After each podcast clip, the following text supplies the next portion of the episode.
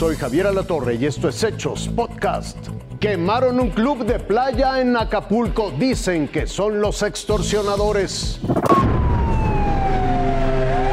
Eran las 5.40 de la madrugada de este viernes cuando elementos de bomberos de Acapulco fueron alertados sobre el incendio de un club de playa.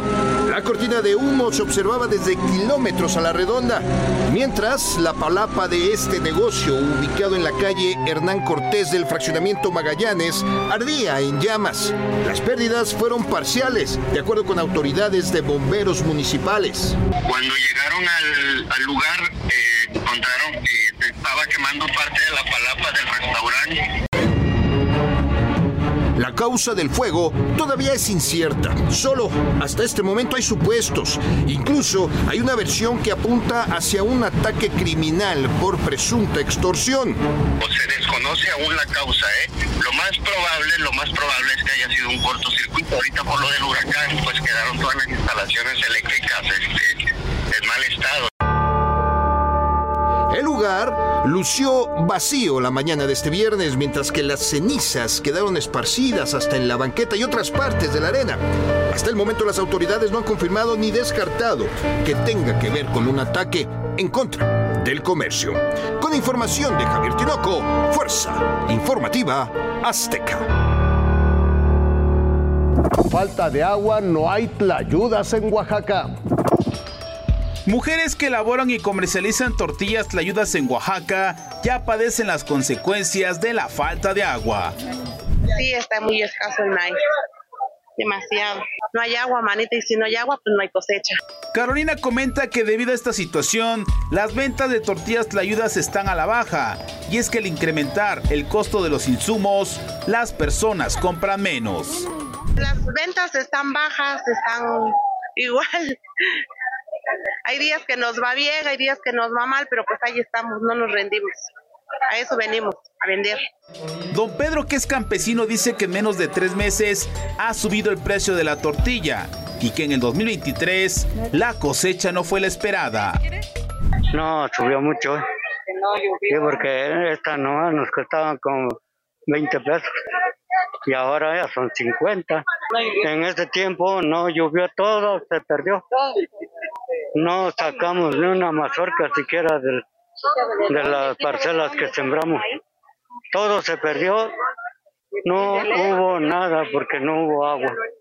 Entonces, este, ahorita por eso todo está subiendo. Con base en datos del Sistema Nacional de Información e Integración de Mercados, Oaxaca mantuvo el mismo precio del kilogramo de tortilla de maíz desde el inicio de enero del presente año hasta el final, con un costo de 22 pesos con 67 centavos. Con información de Karime Cruz, Fuerza Informativa Azteca. De nuevo en el ojo del huracán, la salud y la edad del presidente Biden de cara a las elecciones presidenciales. El presidente entrenando con destellos de ira y frustración. Resultado de una investigación explosiva sobre su manejo de documentos secretos que finalmente se hizo pública. Culpe usted a Robert Hurt, fiscal especial, investigó la retención de Biden de los documentos secretos. La Casa Blanca se apresuró a presentar al presidente para que respondiera a lo que consideran calumnias y mentiras del fiscal. Pero Biden se sintió ofendido también por los muchos alegatos en el reporte que dice que lucha para mantener activa su memoria.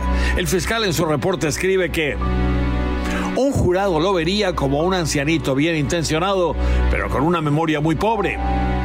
Pero la misma prensa asignada a la Casa Blanca con la que el presidente interactúa diariamente lo cuestiona porque ve la capacidad de Joe Biden disminuirse poco a poco, pero en forma constante.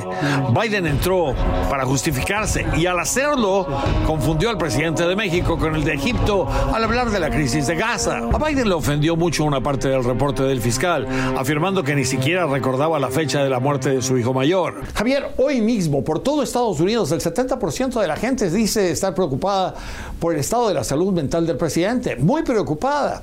Ahora, mucha gente se pregunta por qué no lo quitan y ponen a alguien más. Porque no es posible. Estados Unidos tiene un sistema de elecciones y en ese sistema de elecciones esa posibilidad pudo haber existido hace un año, pero ahora ya vamos para la quinta elección primaria. los estados ya no tienen tiempo para anotar a nadie más. La única posibilidad es que en agosto, en la Convención Nacional Demócrata en Chicago, los convencionistas y los delegados decidieran pedirle a Biden que se haga a un lado y poner a alguien más.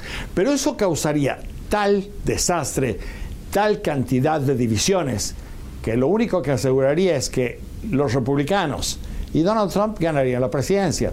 Y es algo que los demócratas rehusan hacer.